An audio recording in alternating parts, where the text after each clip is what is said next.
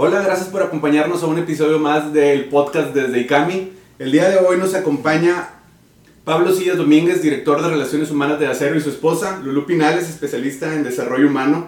Y pues bueno, Pablo, ahorita que vamos a empezar con tu conferencia de Matrix Cultural, pues me mandaron la presentación para verla, para estudiarla, tener algo de contexto para la entrevista.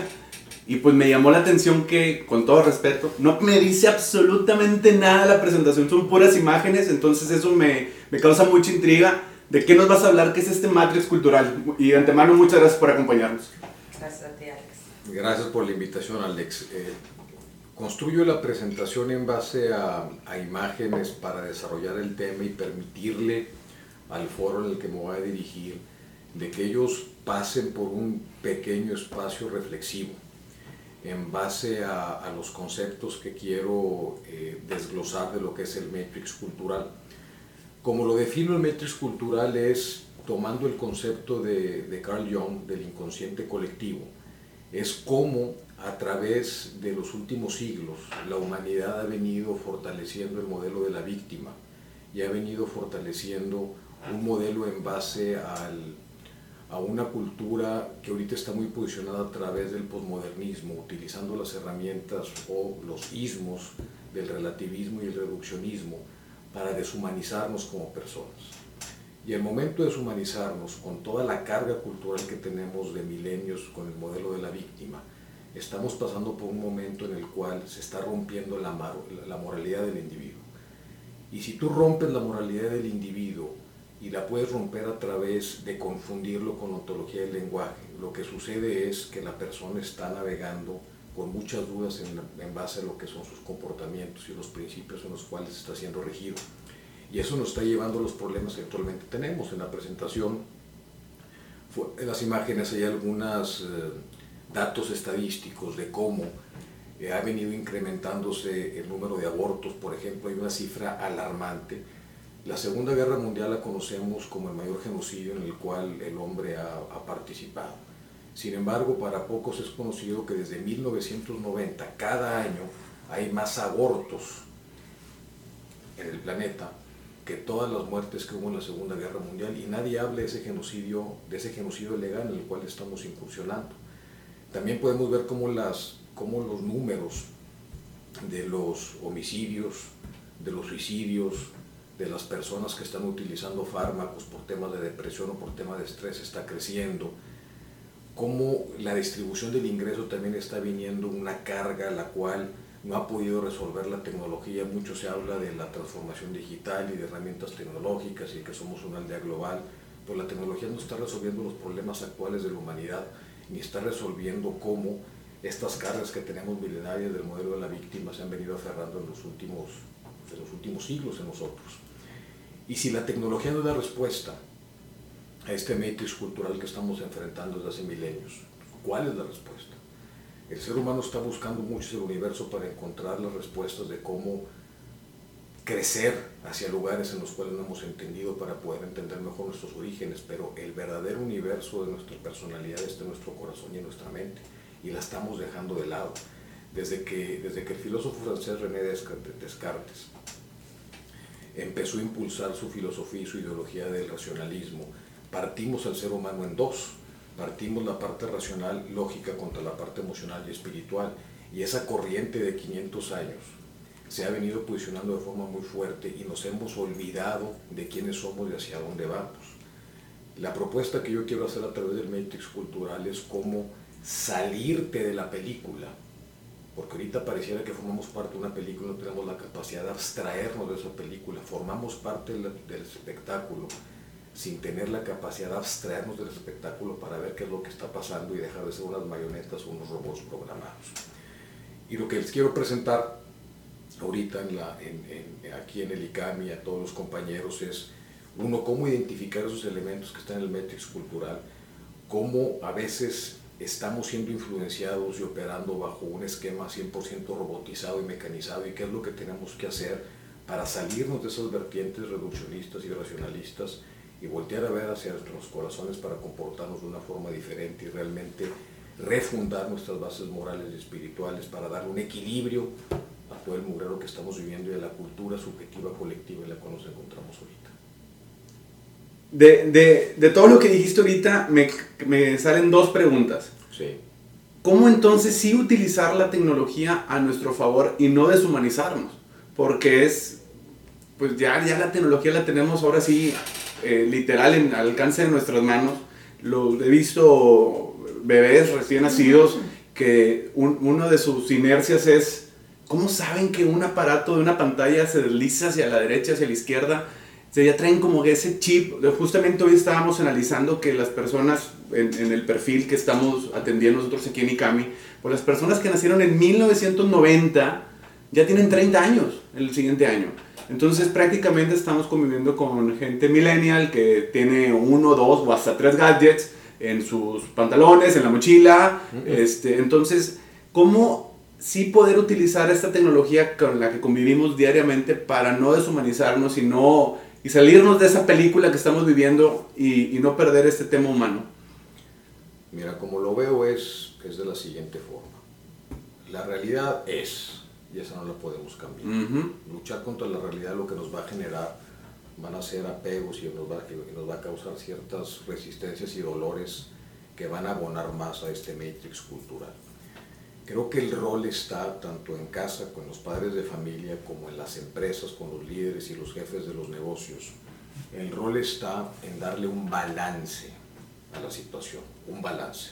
Los niños no van a dejar de tener los gadgets, no van a dejar de picarle ni, ni, ni, ser unos nativos digitales del momento en el que están haciendo ahora. La cuestión es darle un balance. Pongo una estadística, hablando del balance, pongo una estadística en la presentación también que es, que es muy reveladora de cómo no hay un balance ahorita producto de este matrix cultural. Eh, y tengo una gráfica en la cual eh, ha circulado mucho en las redes sociales el número de años en el que cierto producto tomó le, tomó para llegar a 50 millones de usuarios. Facebook, por ejemplo, le tomó tres años. A Twitter le tomó dos años llegar a 50 millones de usuarios. Creo que los aviones se tardaron más de 50 años en tener 50 millones de usuarios. Pero una, una página pornográfica le tomó veintitantos días. Hijos. Veintitantos días en 50 millones de usuarios. Y lo contrastante por la falta de balance es lo siguiente. El Dalai Lama, el Dalai Lama tiene 19 millones de seguidores en Twitter. El Papa Francisco tiene 18 millones de seguidores en Twitter.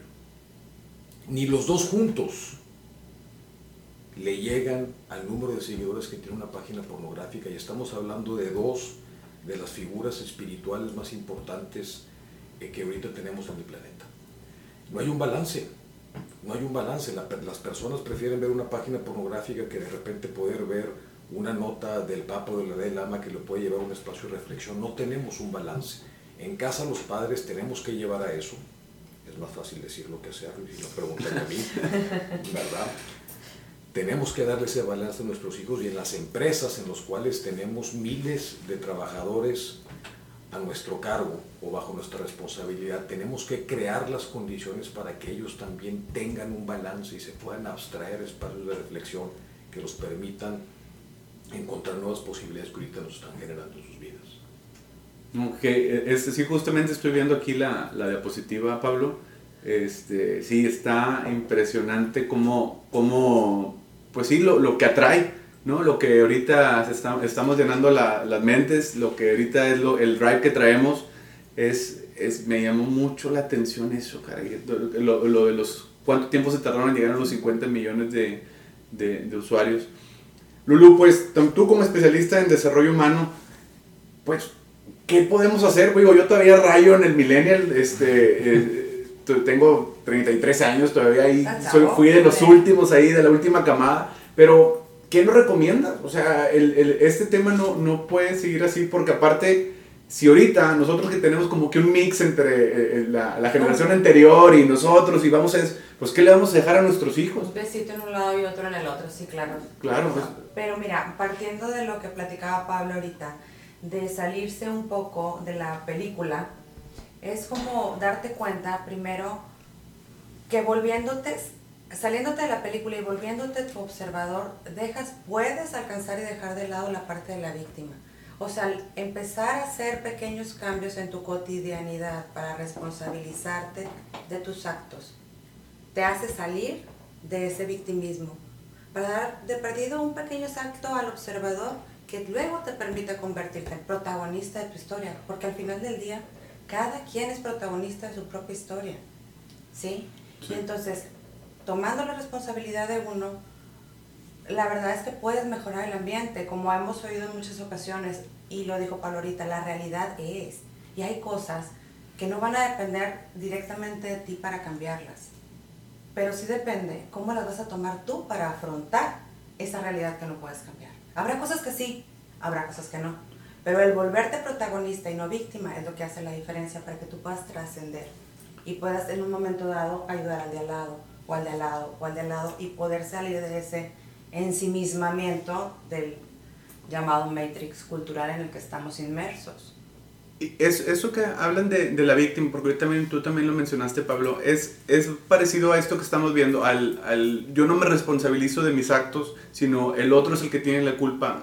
Eh, o, o, vernos limitados en ciertas acciones porque no puedo, no, se, no, no me dejaron, no me permitieron, no me, no me dieron recursos en, las, en, la empresa, este, no tengo el suficiente equipo, no tengo el suficiente personal. Hay, pero yo veo que eso también se traslada a las escuelas, a los niños, eh, que ahora los papás son los que le reclaman al maestro que porque el niño no pasó, cuando el niño ni siquiera hace la tarea. Entonces desde chiquitos vamos haciendo a las personas a los niños víctimas, actos, se va haciendo una cadena y vas creciendo con eso, todo me merezco, todo me tiene que dar. Muy de hoy. Es muy de hoy. Muy de hoy. de hoy. No, yo, yo he visto como en centros comerciales, en plazas, etcétera, en misa incluso, cómo los niños se rebelan a, a los papás, ya no existe esa autoridad. Es, no sé si por ahí vaya ese tema de lo que es víctima o, o, o el, el, el, merecerme, el, el o, son muchos aspectos que, que, que, se pueden desglosar así este, despacito, pero a grandes rasgos sí, porque todos estamos interrelacionados unos con otros y en el momento en que tú formas parte de un patrón, si no eres consciente y no tomas el protagonismo de él, lo vas a repetir. Acuérdate que todo es cíclico sí. y las patrones se tienden a repetir. Cuando tú puedes tener acceso a poder ver un poco y salirte de la novela, de la vertiginosidad de la vida, hay de saber qué estoy haciendo y que cómo voy a romper este patrón que efectivamente ahorita ya no funciona. Porque antes la autoridad, como tú le decías, o sea, mis papás eran por aquí te vas y por aquí Claro. te vas. Al día de hoy eso ya no funciona. Porque chavo se te va a revelar de otra manera y te va a saltar otra cosa. Entonces ese patrón ya no funciona, hay que cambiarlo. Y entonces es como entrar en, esta, en este trabajo interior. Eh, sí, perdón. El, el, modelo de la, lo que mencionaste, lo que mencionaste de los niños. Los niños se victimizan porque eso es lo que aprendieron de sus padres. Porque sus padres fueron lo que aprendieron de sus padres y así por decenas de generaciones, porque el modelo de la víctima está impresa en la cultura humana desde el Génesis. En el Génesis, Yahvé, Dios le pregunta a Adán, Adán, tomaste la fruta prohibida y Adán le contestó, sí, porque ella me la dio. Me la dio. Ahí nace el modelo de la víctima en la humanidad.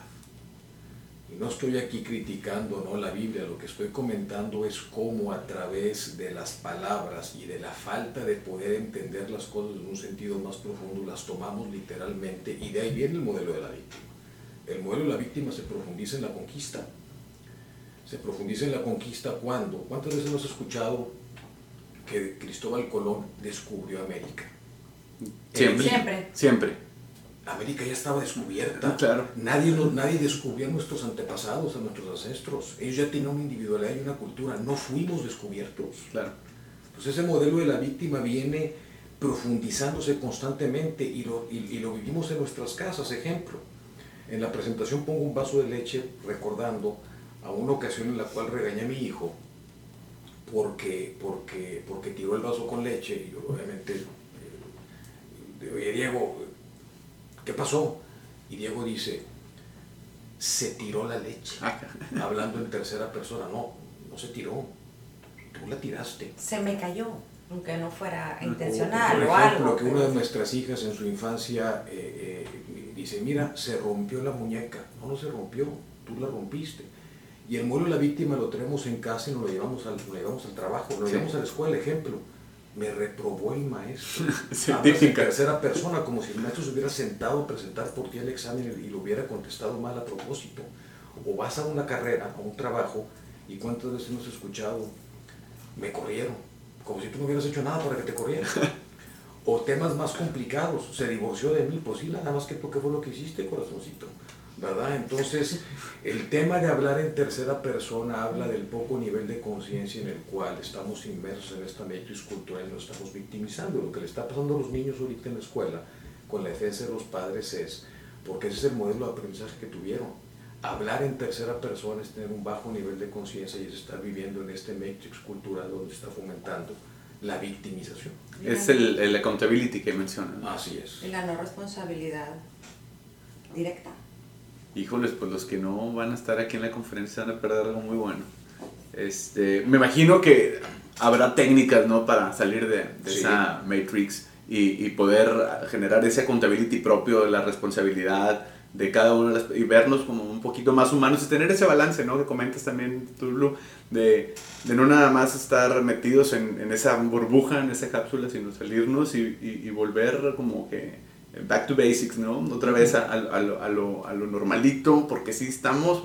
Yo, yo le comentaba a, a mi esposa, este, bueno, la entrevista no es para mí, pero como que dar un ejemplo. Venga, venga. Que yo creo que con todo este, en todo este tema que estamos viendo, guerras, este, identidad de género, este, tecnología, etcétera, yo creo, yo sabes que estamos viviendo un reset.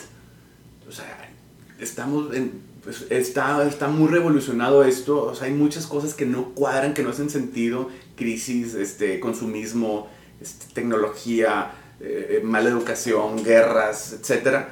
Y le digo, ¿sabes qué? Yo creo que esto es un reset que va a durar a lo mejor unos 5, 6, 7, 10 años, no sé. Pero tenemos que volver vamos a tocar, la humanidad va a tocar fondo, va a tener que tocar fondo para volver a empezar. Y otra vez, ¿no? Como los de antes, antes, antes, antes, volver a empezar. Porque sí, está, sí está muy grueso este tema.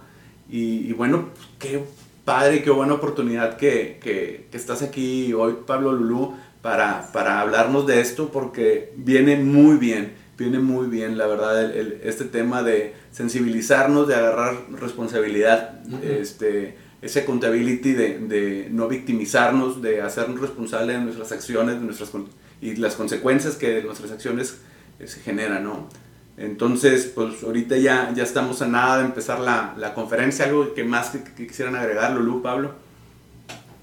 No, pues nada más agradecerte la oportunidad y pues bueno, claro que ahorita hay muchísima información acerca de muchas técnicas. Digo, yo creo que tú has de haber oído muchísimo la cuestión del mindfulness, de la respiración, del estar presente, del estar aquí y ahora, del hacer contacto con tus emociones, o sea, desde el modelo de Descartes, de hacer a un lado el cuerpo y la razón. Ahorita las tendencias en, en desarrollo humano es integrar precisamente eso, es integrar todas las dimensiones del ser para poder transitar por esta misma vía en un solo sentido. Una de las conversaciones que hay que tener para romper y abstraerse de, la, de, de este matrix cultural y abstraerte de la película en la cual eres un actor y te puedes observar a ti mismo es que empieces a conversar con tu ego. Y eso toma un coraje tremendísimo. Eso toma mucha fuerza y mucho coraje. Entonces, sí hay técnicas para hacerlo, pero implican mucho coraje, implican mucho valor, implican espacios de reflexión y conversar con nuestro ego es una conversación difícil, es complicada, pero por algún lado se puede empezar. Sí.